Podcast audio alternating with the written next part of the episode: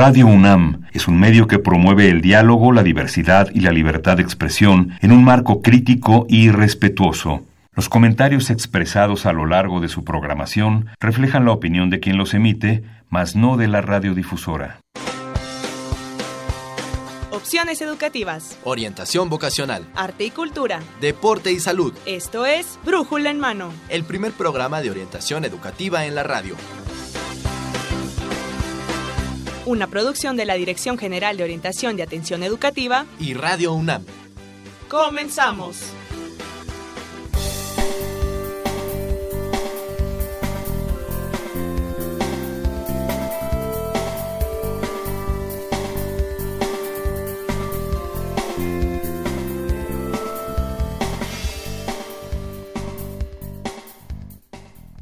Hola, ¿qué tal amigos? Muy buenos días. Sean bienvenidos a Brújula en Mano, el primer programa de orientación educativa en la radio. Esta es una coproducción entre la Dirección General de Orientación y Atención Educativa y Radio UNAM.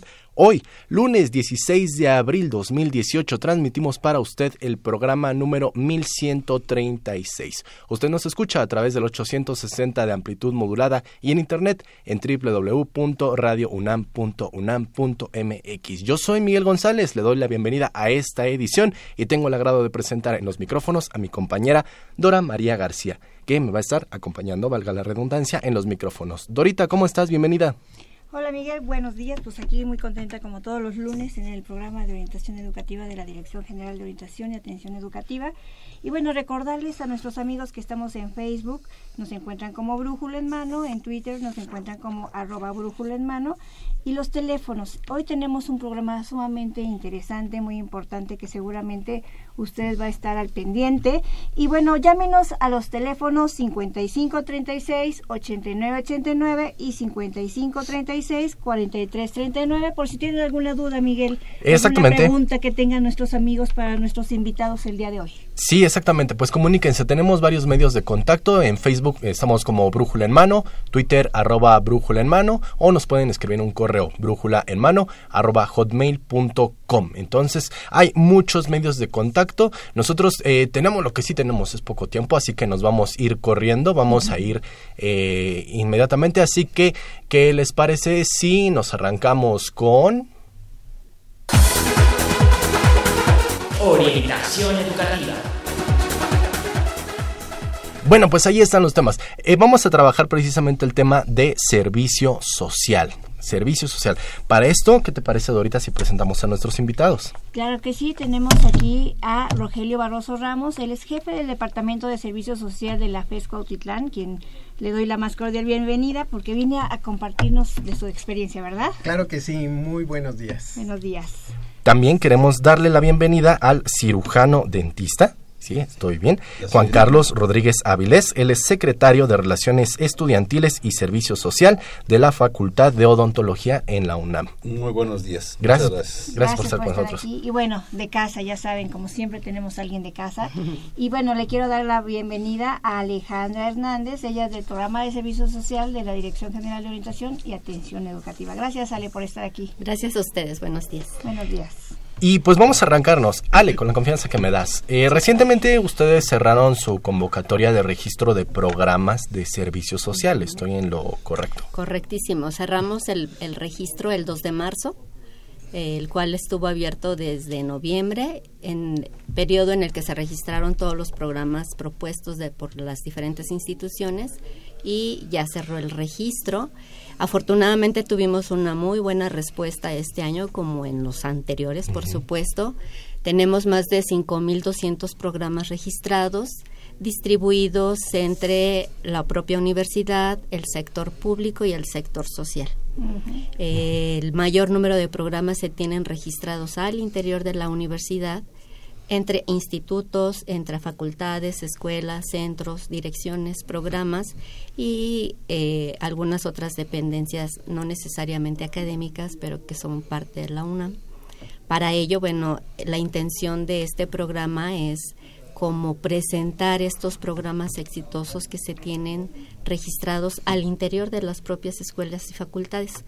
Ellos tienen una gran diversidad de programas que atienden eh, eh, poblaciones vulnerables con este esquema que la universidad tiene de tener un impacto social, ¿no? Entonces, hoy nos dimos la oportunidad de, queremos tener esa oportunidad de presentar algunos, porque son muchos, son muchas escuelas, son muchas facultades, pero algunos de ellos, bueno, quisiéramos que también los conozcan hacia afuera. Así es, y es un número que se dice fácil, pero no tan sencillo de tantos programas en escritos, ¿no? Como el ejemplo que tenemos el día de hoy, Miguel, que viene acompañándonos el médico veterinario zootecnista, de, de, que es el jefe del Departamento de Servicio Social de la FES Cuautitlán.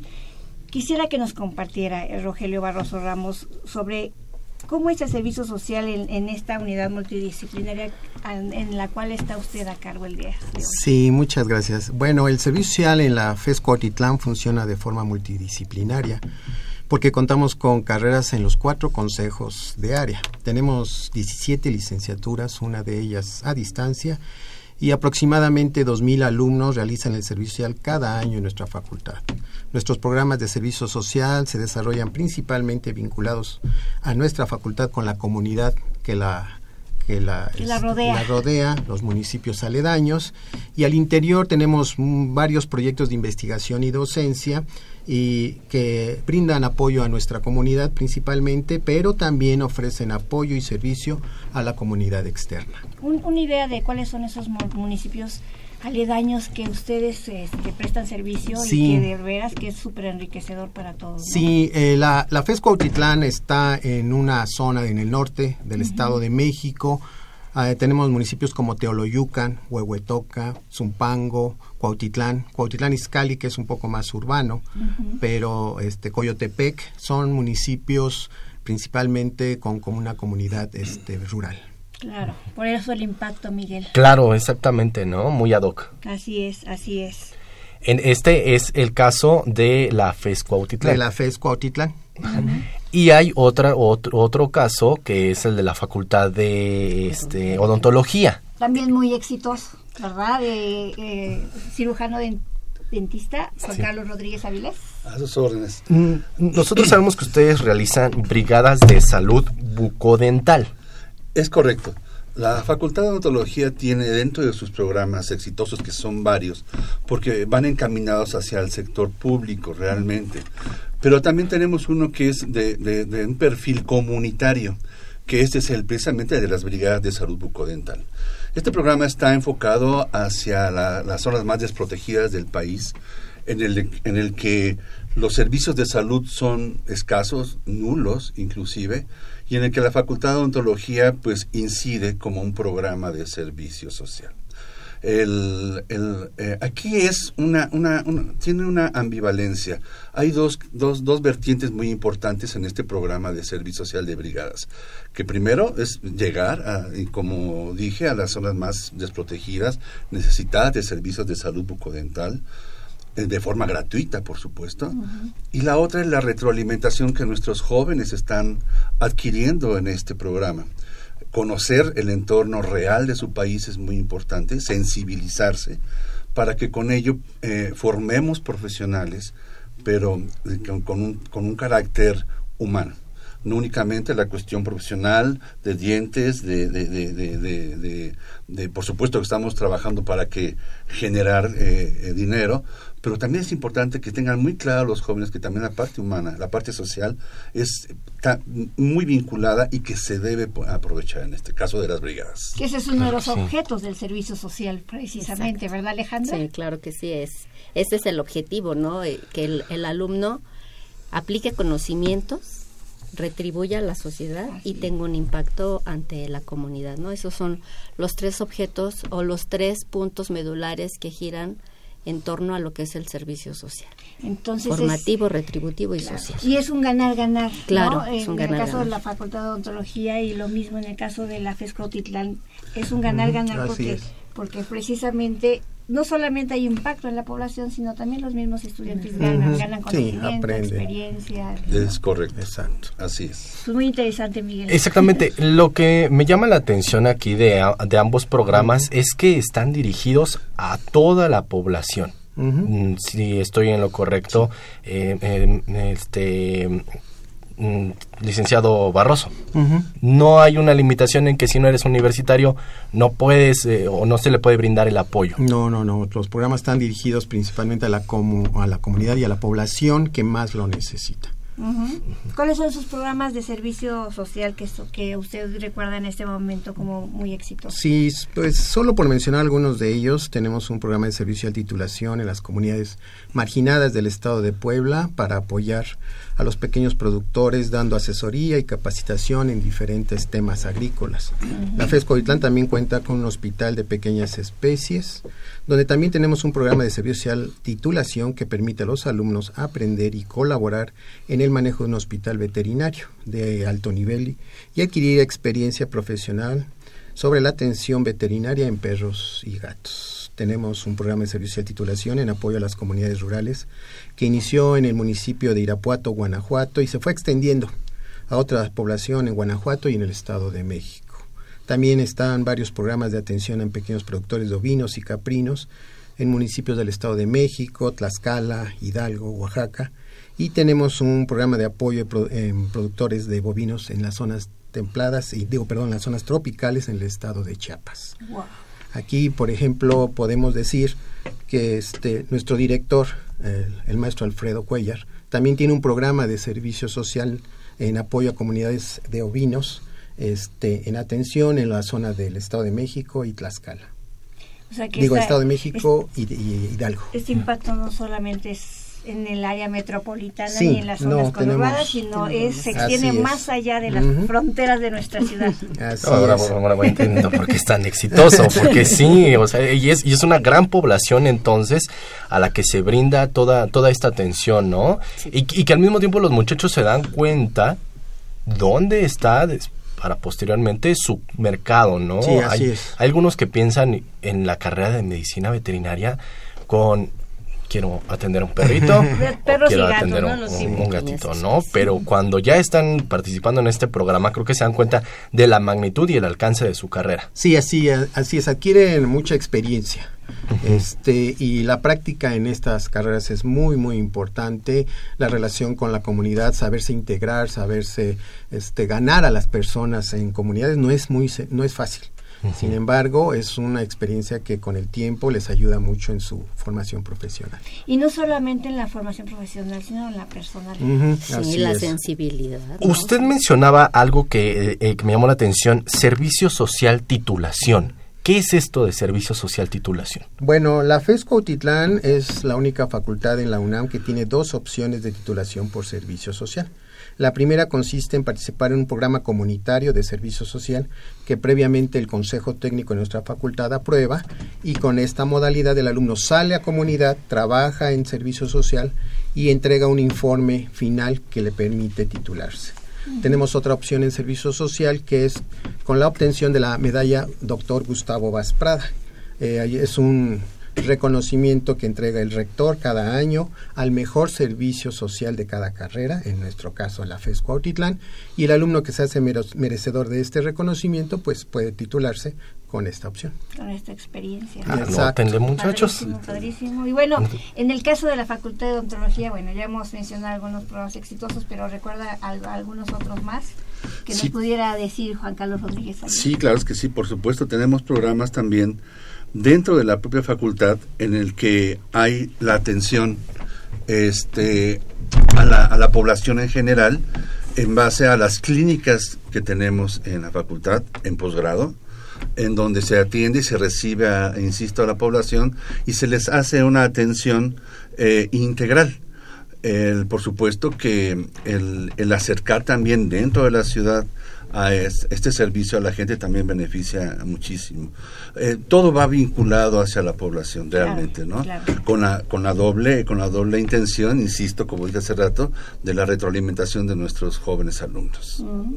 Fíjate Dora y, también que tuve la fortuna de ver un poco el trabajo de los muchachos en Tlaxcala en, en la sede, el campus 3 de la FES Zaragoza, y la población realmente salía, bueno, los, los papás salían y decían, wow, es que ya ahorita están atendiendo al niño, ya ahorita le van a llamar, ¿no? Y yo creo que todos de repente cuando somos niños le tenemos un pavor tan solo al escuchar el ruido de la fresa.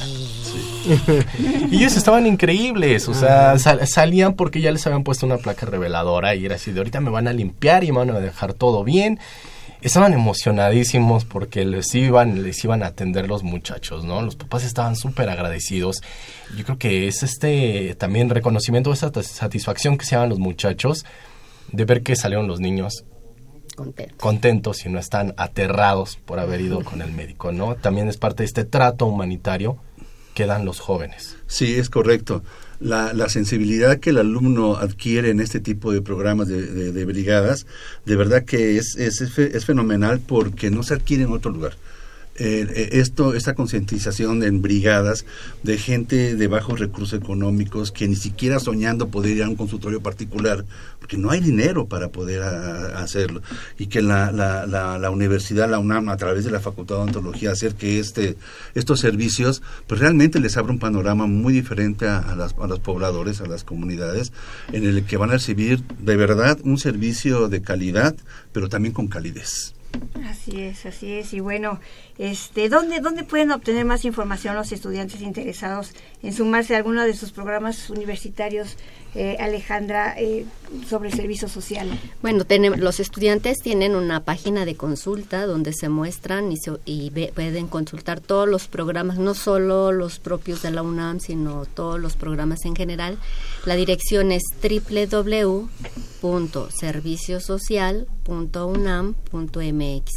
Es una página muy fácil, el alumno ingresa su número de cuenta, dice de qué facultad, dice de qué carrera y ahí le mostrará toda una gran gama de programas que él podrá ir revisando uno por uno y elegir el que mejor eh, se apegue a, a su a su inquietud como estudiante, ¿no?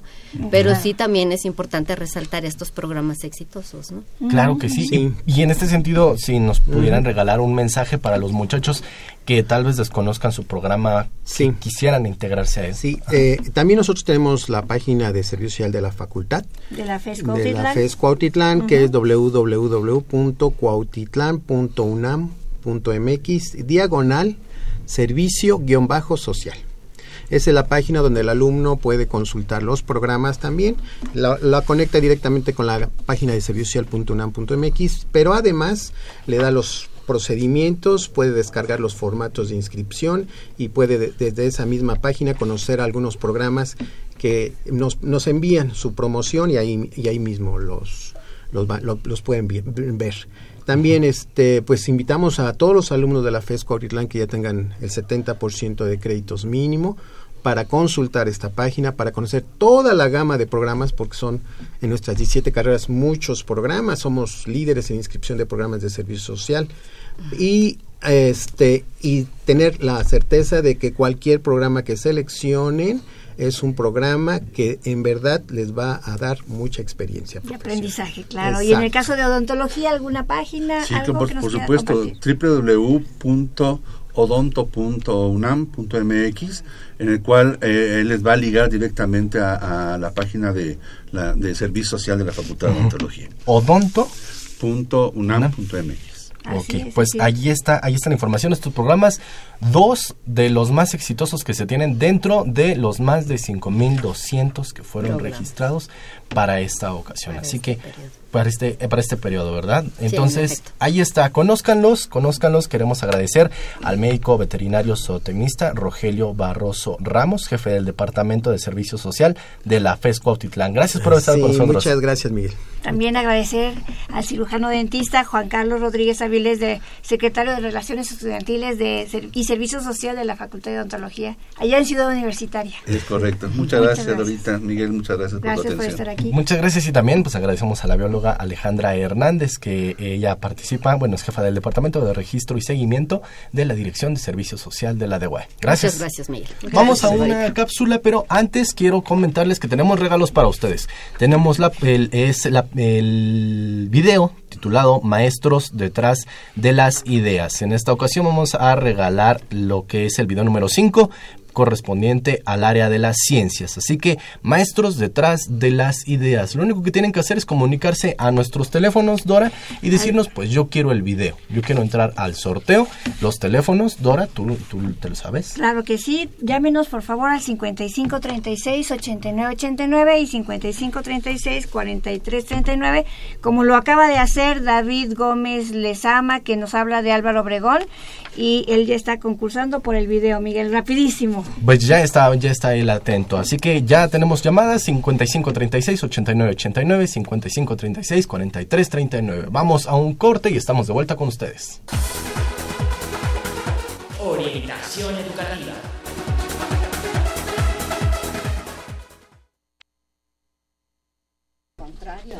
Estamos de vuelta amigos y bueno, vamos a hacer una pequeña, nada más recordarles, maestros detrás de las ideas, que es lo que nos estaban preguntando. Recuerden, es eh, la película, bueno, perdón, es un video, video número 5 correspondiente a ciencias. Lo único que tienen que hacer, bueno, pues es comunicarse a nuestros teléfonos 55 36 89 89, 55 36 43 39. Los que me están viendo en Facebook, Ahí lo pueden ver en sus pantallas. También más adelante lo podremos ver los que nos están viendo en YouTube. Es Maestros detrás de la Ciencia. Así que pues comuníquense con nosotros. Lo único que tienen que hacer es decirnos, yo quiero esa película, yo quiero ese video y ya van a estar participando por él. Y bueno, Dora, pues como el tiempo se nos va rapidísimo, tenemos que seguir con nuestro siguiente tema, que ahora sí es de orientación educativa, ¿verdad? Claro, claro, y el día de hoy estoy muy feliz porque vamos a hablar sobre un programa de jóvenes a la investigación. Y, tenemos muchas cosas que preguntarle, preguntarle aquí a nuestra gran invitada el día de hoy. ¿Qué te parece si la presentas, Miguelito? Eh, claro que sí. Yo quiero darle la bienvenida a la maestra Guillermina de Francisco Salas. Ella es, ella pertenece al departamento de programas al exterior de la Dirección General de Divulgación de la Ciencia. Lo dije bien, ¿verdad, maestra? Muy bien. Bienvenida. Muchas gracias por estar aquí. Al contrario, muchas gracias a ustedes. Buen día. Y bueno, pues me gustaría iniciar precisamente, ya que vamos a hablar de este programa de jóvenes a la investigación. ¿Cómo es que nace, cómo es que nace este programa de de dónde surge, cuál fue su objetivo de, de creación. ¿Qué nos puede decir? Sí, cómo no. Eh, mire, el programa está por cumplir 30 años. El año que viene cumplimos 30 años. Wow. sí. Se dice fácil. Se dice fácil, pero sí, ya es mucho tiempo. En el 89, el entonces rector del UNAM, José Sarucán, este, crea este, este programa a raíz de que se dan cuenta que hay una, una baja dramática en la inscripción de las carreras de corte de corte científico. Entonces, ¿qué era lo mejor que se podía hacer al respecto? Pues llevar a nuestro semillero, al bachillerato universitario, información real este, de qué de qué les esperaba si ellos decidían cursar una, una carrera científica. Y así nace, así nace este, con una estructura que se ha consolidado a lo largo de todo este, de todo este tiempo. Y desde entonces su objetivo primordial es vincular el quehacer universitario científico con el bachillerato universitario, tanto sus profesores como sus como sus alumnos. Eh, maestra, sí, creo que ya nos está dando la respuesta, pero en este programa de este programa de jóvenes a la investigación, hacia la investigación, hacia la investigación, pues quiénes pueden participar a ver sí, yo le, en el momento bachillerato sí, sí. sí.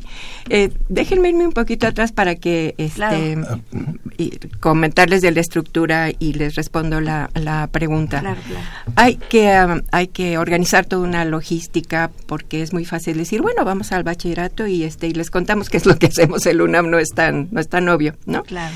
Entonces el, el programa tiene este organigrama. Eh, tanto la Escuela Nacional Preparatoria como el Colegio de Ciencias y Humanidades, para ellos trabajamos, ellos son nuestra tarea, em, eh, designan una figura que se conoce como enlace. Hay una para preparatoria, otra para, para, para CCH, y ellos tienen una base de coordinadores en cada plantel, tanto de prepa como de CCH. Tenemos 15, 15 coordinadores ahí Y estos coordinadores, como su nombre lo indica, coordinan a todos los profesores de estos planteles que quieran incorporarse a nuestro programa. Estos profesores invitan posteriormente a sus alumnos. Les comentan qué es el programa, qué bondades tiene, qué pueden obtener con, con él. Y así hacemos esta pirámide, ¿no? Alumnos, sus profesores promotores, el coordinador de cada plantel, los enlaces y nosotros que estamos ubicados, este, ya lo dijeron al principio, en la Dirección General de Divulgación de la Ciencia, en la Casita de las Ciencias. Ahí junto existe. a un museo muy importante. Junto a un museo maravilloso. ¿Que se llama? Sí, Universo. Muchas veces cuando nos presentamos ante el público en general, estudiantes, ¿no? Vamos también este, muchas veces a primarias a hacer este trabajo muy, muy hermoso con estos chiquitos. Cuando les decimos, venimos de la Dirección General de Divulgación de la Ciencia, los niños dicen, ah, o sea, Universum. Ah, Sí. conocen Es la asociación. Ah, es, Claro. la, es, la, es la asociación. Pero bueno, la Dirección General de Divulgación de la Ciencia no es nada más Universum, ¿no? Claro, Es, va este, más allá Va de- más allá de esto. Ajá. Como este programa precisamente. Como este programa, ¿No? precisamente. Entonces, respondiendo a su pregunta, ¿quiénes pueden ingresar? ¿Quiénes, eh, ¿Quiénes pueden tocar las puertas del programa? Todos. Estamos abiertos al bachillerato universitario para esto. Para ellos estamos, para sus profesores y para sus, para sus alumnos. ¿Qué hay que hacer? Ajá. Llenar una solicitud. El profesor llena su solicitud para pertenecer al programa, nos hace una relación de los alumnos que van a pertenecer a, a él y todos los años estamos alrededor de unos 400 profesores que se inscriben al programa y estamos llegando a los 4.000 alumnos más o menos inscritos año por año. Sí. Eh, Quisiera salirme un poco del Diga. guion. Ay, del guion. Ahorita que habla- hablaba lo anterior, Sí. Esto del acercamiento de los jóvenes hacia las ciencias me parece que debería ir desde mucho antes, ¿no? Desde el nivel preescolar, yo creo, Sí, ¿no? sí. Yo, yo tengo un- la anécdota de mi hijo que, que lo mandaron a hacer unas entrevistas grabadas hacia cualquier investigador o científico de la universidad. Sí. Y él eligió ir a la Facultad de Ingeniería. Ah, Y ahí, este, investigando, dijo, quiero ir a hacerlo con un ingeniero mecatrónico, porque empezó a investigar al respecto. Y lo hizo, y se enamoró tanto. Con el doctor Dorador, seguro. Con ¿no? el doctor Dorador, exactamente. Entonces lo, lo, lo enamoró, ¿no? Eso fue en la primaria, en quinto año. Sí, Mi sí. hijo ahora está eligiendo área y este en quinto de preparatoria Sí. y, dijo- y sigue con la cuestión en la cabeza, yo voy para mecatrónica. Entonces, con eso quiero decirle gran importancia que Sí. tiene desde los inicios, desde los Sí, primeros tiempos sí. de, de la vida de los chavos para la orientación educativa en este sentido, ¿no? Sí, desde luego. O sea, este profesor de bachillerato que puede ser tan significativo en la vida del chico, eh, este hoy por hoy es nuestro puente, ¿no? Lo va guiando, lo va acercando hacia nosotros, que lo vamos a dejar en manos muchas veces de este tipo de investigadores, de este tipo de académicos como el doctor Dorador, que es adorable. Sí, sí, sí. Se debería de llamar adorador, Uno se enamora de él cuando va a una, a una plática, ¿no? Una conferencia. sí, de verdad, de verdad. Que Y así de hay verdad, muchos en nuestra universidad, Muchos, muchos. afortunadamente. Y qué bueno que lo saca a colación porque llevamos una temporadita como de malas noticias en nuestra universidad. Y Exactamente. ese es el granito en el arroz. O sea, la enorme eh, oportunidad que le está brindando la universidad, que es bastión en una sociedad donde está tan arraigada la cultura del privilegio. Este, este bastión que le ofrece al chico un nido de oportunidades como para salir adelante y marcar su vida es, es preciosa. No hay muchas opciones en nuestro país Claro, como claro. nuestra como nuestra UNAM, ¿no? Ujú. Ado- a- una ama dorada. Adorada, sí. Maestra, usted Sí. mencionaba al inicio de su participación que hay a veces como algún miedo a acercarse a esta parte de la ciencia, ¿no? Eh, me llama la atención que usted me comenta, cuatro mil muchachos están, participan en este programa Sí. de jóvenes hacia la investigación. Sí. Yo digo, aún son pocos. Sí. Falta mucho. Pero quisiera saber, porque me hablan del maestro adorador, ¿qué actividades realizan los muchachos en este programa que les hace estar ahí e interesarse por esta, esta situación de las ciencias? Sí. ¿Qué actividades realizan? Sí. Mire, estoy de acuerdo con usted. Cuatro mil en la población universitaria y el bachillerato universitario, pues otra vez volvemos al granito, el granito bueno, ¿no? Este, este a Claro, veces es un granito, un granito bueno. Pero para atender a toda la población necesitaríamos de verdad una infraestructura en el programa que no tenemos. Eh, bueno, hacemos hasta donde nos dan todas nuestras nuestras fuerzas, este, pero sí sigue siendo una población significativa. Estamos hablando de chicos que quieren esta especialidad donde hay un alrededor como todo un mito, ¿verdad? Este, yo no puedo la ciencia, no, mejor yo humanidades porque conmigo no esto no no, va. Y esta es falta de información, nada más que falta de información. Y lo que usted dice, si desde primaria nosotros le hacemos comprender al chico que si no sabe algo es porque no han sabido enseñárselo. El problema no es de él. El problema no es del chiquito cuando desconoce algo. El problema es del adulto que no ha sabido cómo llegarle para enseñarle cómo debe de ser eso que le está faltando al chiquito. Claro, la presencia debería de ser desde ahí, desde claro. como eh, como el ejemplo que nos pone usted de su de su hijo realmente los marca, ¿no? Realmente los marca. Y, la familia también es muy importante. Ah, por supuesto, es la base de todo. Así la base de todo. Estamos recibiendo, nosotros les estoy hablando de un programa que va dirigido al, al bachiller y, realmente me emociona mucho que cuando vienen por nosotros, con nosotros a hacer entrevistas, ya les cuento ahora de estas actividades, muchas veces vienen acompañados de los, de los padres. Y a mí me da mucha, mucha ternura ver esa, esa devoción del, del papá que viene tan orgulloso de que su hijo va por un buen camino y se va a dedicar a estas cosas en vacaciones.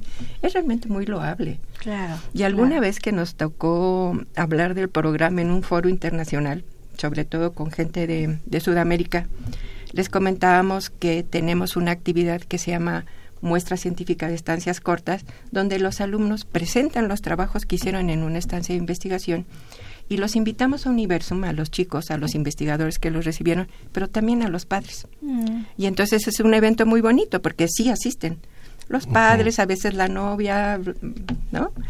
Y me decían compañeras este, argentinas, chilenas, uruguayas, decían, un programa así nosotros no podríamos hacer por acá. Le digo, ¿por? Dice, es que yo pedirle a un chico de bachillerato que se aparezca con el padre. o sea, me va a decir, pero sos loca. o sea, no, existe. Y nosotros, yo digo que afortunadamente seguimos conservando esto, ¿no? Y cuando llegan esos papás de verdad tan orgullosos a tomar la foto del chico y las flores para la chica porque hizo su estancia, me encanta. Pues maravilloso, maravilloso. Realmente sí, y creo que este, este programa, usted también lo decía, maestra, después de venir con varias noticias crueles, ¿no? Sucesos que ocurren en nuestra universidad, creo que también formar parte de este programa no solo es para la formación académica, creo que también para el desarrollo humano del mismo muchacho le aporta.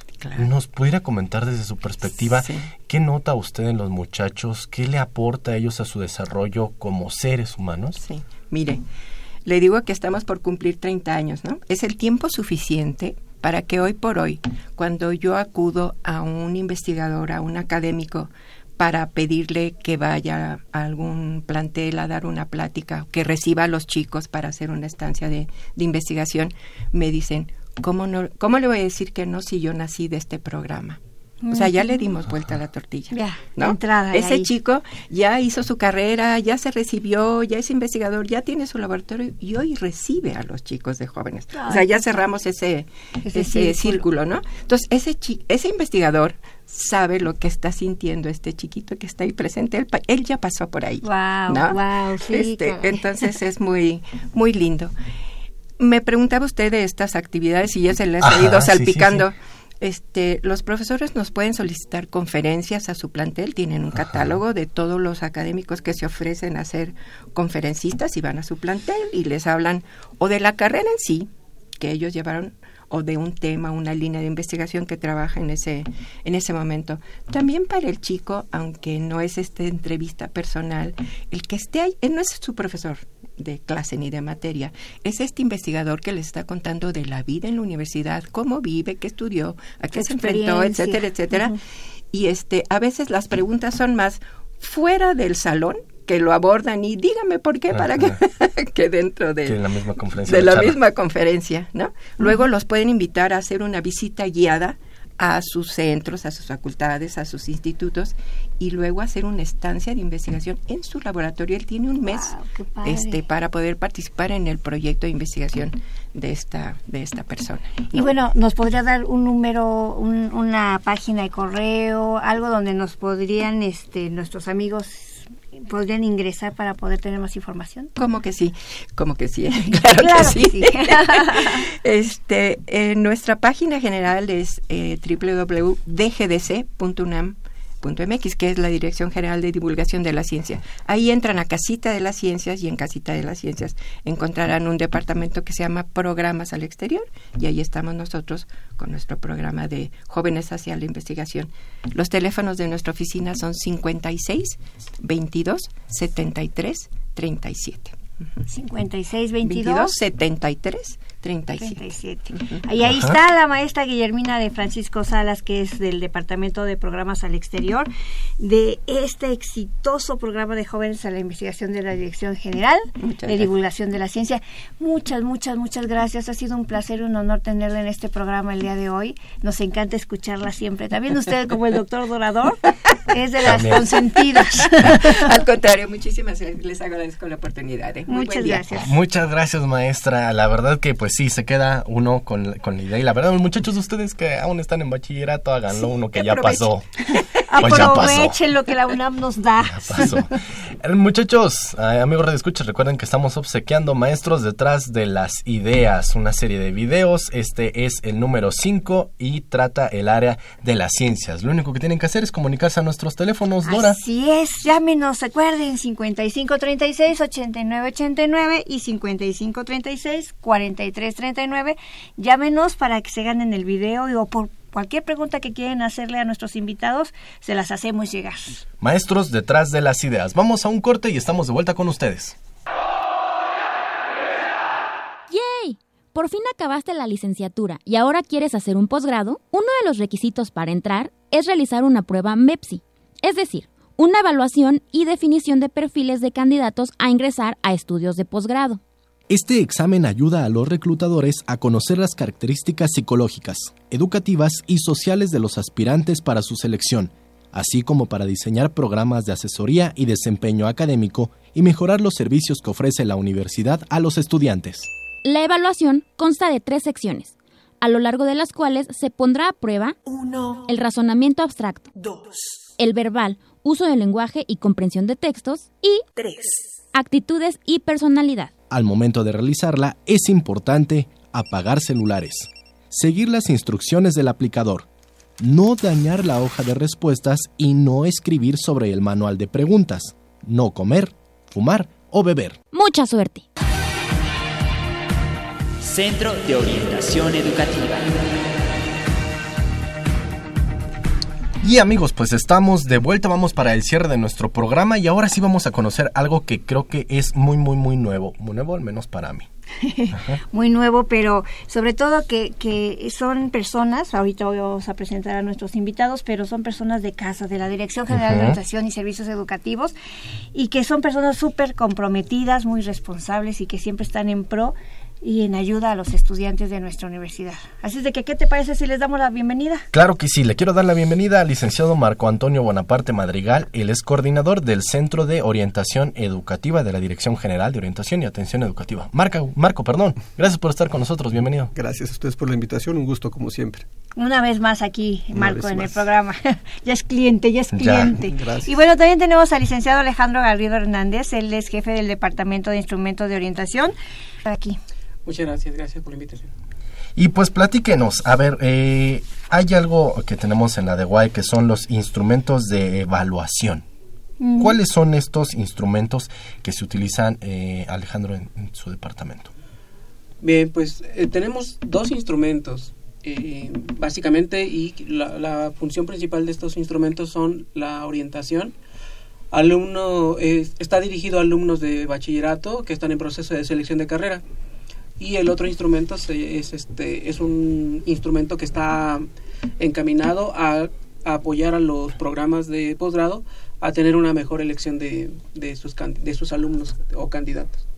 dos poblaciones muy importantes, ¿no? Poblaciones en, la, en las que este tipo de instrumentos de evaluación son de mucho apoyo para ellos, ¿no? Así es. Eh, este segundo instrumento del que les hablo, este, pues nosotros lo, lo utilizamos eh, mucho y, ya, y, y, tú decías hace un momento, este, para mí es nuevo. Es un instrumento, o estos instrumentos los hemos estado utilizando por ya más de 10 años. ¿no? Este segundo instrumento es el famoso MEPSI, que significa MEPSI, eh, maestro eh, Bonaparte. Bueno, muchas gracias. En realidad son las siglas del Manual de Evaluación Psicológica MEPSI y de, acotando un poco lo que se ha comentado aquí, en realidad los instrumentos tienen ya cerca de 20 años desde que inició esta dependencia. Se ha trabajado con mucha población de la universidad, particularmente este, en específico el MEPSI, se utiliza solo para los candidatos a, a aspirar a alguno de los posgrados de la universidad, a diferencia del ProUNAM, dos e Invoca, que son eh, instrumentos de toma de decisión, de orientación vocacional. Este está eh, más enfocado solamente a, a, los aspirantes al posgrado, pero de la UNAM. Aunque ha habido, y vale la pena recalcar que ha habido otras instituciones que debido al éxito que ha tenido este instrumento nos lo han requerido, entre ellos el Instituto Politécnico Nacional. Ah, okay. para que vean la gran importancia y trascendencia que puede tener, ¿no? Exactamente, el ProUNAM 2 e Invoca ya lo conocen muy bien, hemos trabajado mucho aquí en el, en el programa y sobre todo para los muchachos de bachillerato, ¿no? Pero este MEPSI, que si nos puede repetir, licenciado, ¿cuál, ¿qué es lo que significa? Es un manual de evaluación psicológica y en realidad no es solo una prueba, sino es un compendio de varias pruebas que van a medir diferentes... Eh, elementos que son muy importantes para estos aspirantes y solo hacer una puntualización también en relación a lo que son los instrumentos que siempre lo hemos definido y lo queremos repetir para los alumnos que son solamente una herramienta de apoyo en la toma de decisión en el proceso de orientación ya sea de elección de carrera de, o para este caso el posgrado pero que de ninguna manera, y así se los decimos incluso a los alumnos, es una bola de cristal o es una carta astral que va a definir su futuro inmediato. Es solamente esto una herramienta y como tal debe ser considerada. Entonces, este manual de evaluación psicológica, eh, decía, es un compendio de varias pruebas que van a medir tanto aptitudes como personalidad en este caso. Y uh -huh. considerando las aptitudes académicas más importantes que cualquier aspirante a cualquier posgrado, sin importar si es maestría o doctorado, debería de tener, que es el razonamiento y el manejo del lenguaje, en este caso la comprensión lectora, que son dos de los puntos más importantes y que se ha definido o se ha encontrado que son los que pueden determinar el éxito de un alumno, particularmente este segundo, y que desafortunadamente hemos encontrado también que eh, es del que carecen más nuestros alumnos, los alumnos en general, la cuestión del lenguaje y de la comprensión lectora. Comprensión lectora. En, en este caso del MEPSI, pues va dirigido a estudiantes que están en el proceso de elección de posgrado. Estamos hablando de alumnos de alrededor de qué edades? De 20 años en adelante, pero no es no es para alumnos que van a elegir un posgrado. Ah, okay. Es para alumnos que ya eligieron un posgrado ah. y que los posgrados están utilizando esta herramienta para seleccionar mejor a sus candidatos. No ah, es una okay. herramienta, como ya decía este licenciado Marco Antonio, que va a determinar si se si se queda o no este candidato es una herramienta como la entrevista, como los exámenes de conocimientos, como examen de inglés, que van a ayudar a, el, a, a elegir a los mejores candidatos. Uh -huh, uh -huh. Ok, muy buena, muy buena aclaración, porque en efecto toca eh, elementos importantes como de personalidad, por ejemplo. Sí, por supuesto. ¿Qué otros elementos? Eh, ya había mencionado aquí aptitudes, eh, como ya había mencionado el, el, licenciado Marco Antonio Bonaparte, este, razonamiento abstracto, uso del lenguaje, razonamiento verbal y comprensión de lectura. Pero también un, un perfil psicológico que uh -huh. tiene que ver no con, con los, los, aspectos clínicos, sino con los aspectos académicos. Okay. ¿sí? Estamos buscando eh, bueno, no, no, no, no es que estemos buscando los, los perfiles, Ajá. sino que una vez que los identificamos, a los programas de posgrado les permite utilizar esa información para poder apoyar a los alumnos. Es decir, una de, la, de las aspectos que, que, este, que mide esta prueba en la parte psicológica, por ejemplo, es morosidad.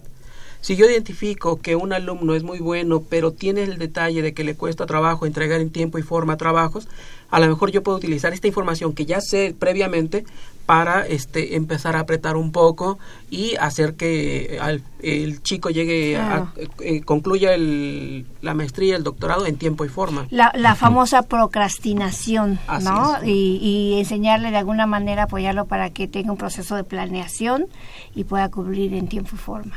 Y es que es una herramienta, Miguel, sumamente importante porque así no solamente es elegir a los mejores candidatos, sino también utilizar esa herramienta de apoyo para poder apoyar, pues valga la redundancia, la redundancia, poder apoyar a los estudiantes en sus áreas que tienen mayor oportunidad, ¿no? Sí, claro, y aquí es muy importante decir que una vez que se ha aplicado, no solamente nos quedamos en ese paso, aplicar y entregar el reporte, que se hace un reporte personalizado con el perfil de cada aspirante, sino que acudimos a todos los programas de posgrado con los que lo aplicamos, para darles eh, o explicar cómo se debe interpretar. Y en ese sentido se ha trabajado incluso ya con tutores que van a tener a los alumnos a su cargo para que conozcan qué tipo de alumnos con el que van a trabajar y de qué manera poder eh, sacar el mayor beneficio de estos alumnos, en la parte académica, por supuesto.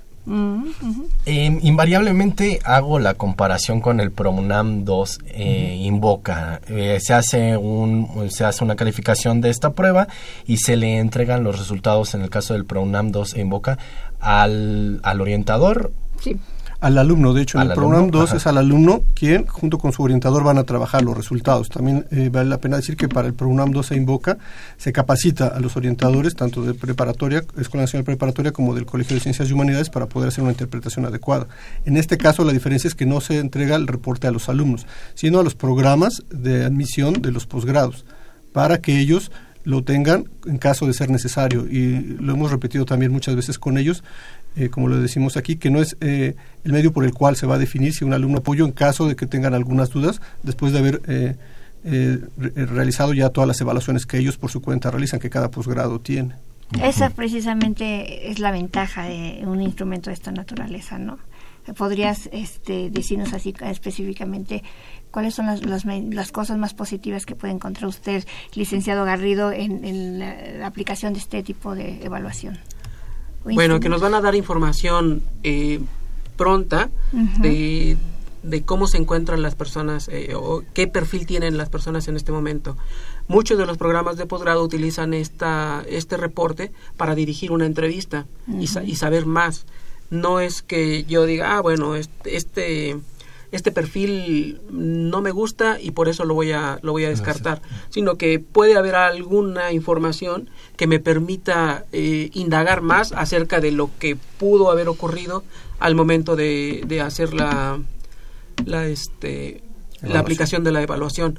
Muchas veces hemos detectado que como todas las pruebas son sensibles al momento que están viviendo las personas. Hemos detectado, por ejemplo, eh, casos de personas que llegaron en una situación de mucho estrés porque a lo mejor trabajan, llegan, llegan este, con, con tiempo muy limitado para contestar la prueba y, y esto lo registra la, la, prueba. Nosotros podemos decir, tengan mucho cuidado con esto, el resultado de esta prueba nos está indicando, eh, podrían, eh, perdón, tengan cuidado porque esta persona llegó tarde, venía muy estresada y el resultado que, que obtengamos podría haber podría verse alterado por el proceso que viene en este momento. Entonces, eh, no, no es este no es que lo tomemos, como decía el licenciado Marco Antonio, como una carta astral y que digamos, bueno, así es y así va a ser siempre, sino que este, en este momento así venía y eh, utilizando esta información puedo dirigir una entrevista y saber más de por qué, de por qué a lo mejor este perfil que podría no ser este compatible, excelentes calificaciones, un trabajo muy bien hecho, un currículum impecable. Y de repente veo la prueba y algo no me checa, este, y podría deberse a, situaciones como esta. Como en todas las pruebas psicológicas, más o menos estamos hablando de cuánto tiempo le lleva a, una, a un estudiante realizar una prueba de esta naturaleza. Esta prueba tiene una duración de tres horas. Está compuesta de ocho subpruebas, cinco de aptitudes, tres de, que, nos permiten determinar el perfil psicológico y se completa en aproximadamente tres horas. Eh, licenciado Garrido, ¿dónde podemos realizar esta, esta prueba? ¿Tiene algún costo? Eh, Bien, esta prueba no está, no es abierta a público en general, únicamente la utilizan los programas de posgrado con los cuales trabajamos, que son un poquito más de 25 programas de posgrado con los cuales trabajamos y este quienes estén interesados en, conocer más de esta prueba, pues bueno, se da, será únicamente a través de los programas de posgrado, porque no es una prueba que, que se comercialice en primera, ni que esté abierto al público general. Que ya dijimos licenciado Bonaparte, maestro, que no solamente está en la UNAM, sino ya ha habido apertura hacia otras instituciones. Siempre y cuando les sea útil, porque sí tenemos eh, esa idea de compartir todo lo que estamos haciendo en la universidad. Ujú, ¿Y dónde algún número, alguna página, algo donde se pueda obtener información? Eh, supongo que lo más eh, importante sería, bueno, saber eh, para qué la pueden utilizar. En caso de que alguna institución que le interese conocerla y aplicar, tendría que dirigirse directamente con el licenciado Alejandro Garrido Hernández, jefe del Departamento de Instrumentos de Orientación, a su teléfono 5622-0430 o su correo a garrido.unam.mx o como siempre nuestro portal www.degoae.unam.mx. Recordando siempre, amigos, es que no es para abierto al público, sino a las instituciones que cuentan con un programa de posgrado. Así es, ¿no? Es correcto. Si- Si quieren eh, ser parte de esta prueba, pues ahí está, comuníquense a Garrido arroba unam.mx o 5622. 0430 Ajá.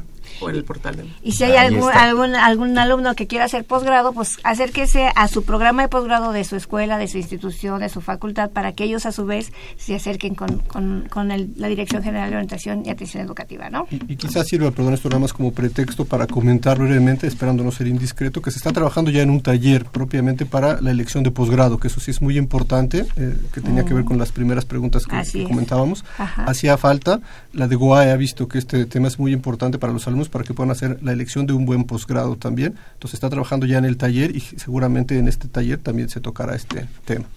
de Pues, los instrumentos. pues ahí está la información. La verdad que como, eh, entérense, entérense un poco de esto y que no es, eh, no es algo complicado y todo es para beneficio también y el mejor aprovechamiento si ustedes muchachos ya se encuentran o ya eligieron un posgrado. Todo es en beneficio de ustedes. Así que agradecemos al licenciado Marco Antonio Bonaparte Madrigal, coordinador del Centro de Orientación Educativa de la DEGUAE. Marco, gracias por estar con Un nosotros. placer, muchas gracias. Qué bueno, muchas gracias. Y bueno, también estamos despidiendo al licenciado Alejandro Garrido Hernández, que ya les decía Marco, que es el jefe del Departamento de Instrumentos de Orientación. Gracias, Ma- este Alejandro, por estar aquí con nosotros. Gracias por la invitación, siempre es un placer. Y bueno, pues le doy la bienvenida a Daniela Muñiz. Daniela, nosotros nos vamos con las recomendaciones de la semana, ¿no es así? Hola Miguel, hola a todos que nos escuchan. Así es, vamos a empezar con nuestro orientación en corto. Y pues claro, si les gusta tomar fotografías pero no tienen una cámara profesional, bueno, pues no se preocupen. Su teléfono móvil- puede ser su gran aliado. La Casa Universitaria del Libro los invita al curso Fotografía con celular. Esto va a ser del 17 de abril al 19 de junio. Y para darle un retoque final a las fotografías, inscríbanse a la clase única de Lightroom desde lo básico el 21 de abril en la Dirección General de Divulgación de la Ciencia. Bueno, para quienes están interesados en la docencia, la Facultad de Psicología tiene para ustedes el curso Estrategias para el Desarrollo del Lenguaje Preescolar, que inicia el 20 de abril. Y también el taller Orientación Educativa y Formación de Tutores, programado para el 23 de abril. Atención alumnos de la Escuela Nacional Preparatoria o del Colegio de Ciencias y Humanida- Humanidades. Los invitamos a participar en el Premio al Talento del Bachiller Universitario 2018. Solo tienen que elegir una de las siguientes categorías. Investigación científica, investigación humanística, creación artística, protección al medio ambiente o práctica del deporte. Realicen su registro en www.orienta.unam.mx, diagonal talento bachiller. Tienen hasta el, 20 hasta el 4 de mayo, perdón. Y para los amantes de los libros, los invitamos a darse una vuelta por el Centro Cultural Universitario que va a estar recibiendo a la Fiesta del Libro y la Rosa 2018 UNAM. Esto va a ser del 20 al 23 de abril. Y recuerden que todos los martes hay promoción 2x1 en el Universum y los sábados y domingos se presenta la obra de teatro Por Amor a la Ciencia. Y bueno, pues ya estamos cerrando, así que los invitamos a los diversos talleres que tiene la DEGOAE. Solo tienen que ingresar a www.dgoae.unam.mx. Tenemos varios para que ustedes busquen y encuentren empleo, facilitar esta inserción al campo laboral o que mejoren sus estrategias de aprendizaje. También pueden llamarnos al número 55 36 89 89 o al 55 36 43 39 para que les brindemos mayor información. Y bueno, pues nosotros nos vamos. Queremos agradecer a Daniel Gómez Lezama, a Jesús Hernández que se comunicó con nosotros y a Lourdes Muñoz Flores. Recuerden, todavía pueden participar por Maestros detrás de las ideas. Es el video número 5 en el área de las ciencias. Y nosotros, Dorita, bueno, Dani, gracias. Nosotros nos vamos. Así es, nos vemos, no se olviden escucharnos el próximo lunes, vamos a hablar y seguir hablando de temas sumamente interesantes. Claro que sí, pues queremos agradecer en los controles técnicos a eh, Gerardo Zurrosa en la producción, eh, escuchamos a Marina Estrella, a Daniela Muñiz en la producción en redes sociales, Marina Estrella en la realización y producción general, agradecemos a Saúl Rodríguez y de estos micrófonos se despiden. Dora García. Y Miguel González, quédese en compañía de Radio UNAM. Adiós. La Dirección General de Orientación y Atención Educativa y Radio UNAM presentaron Brújula en Mano, el primer programa de orientación educativa en la radio.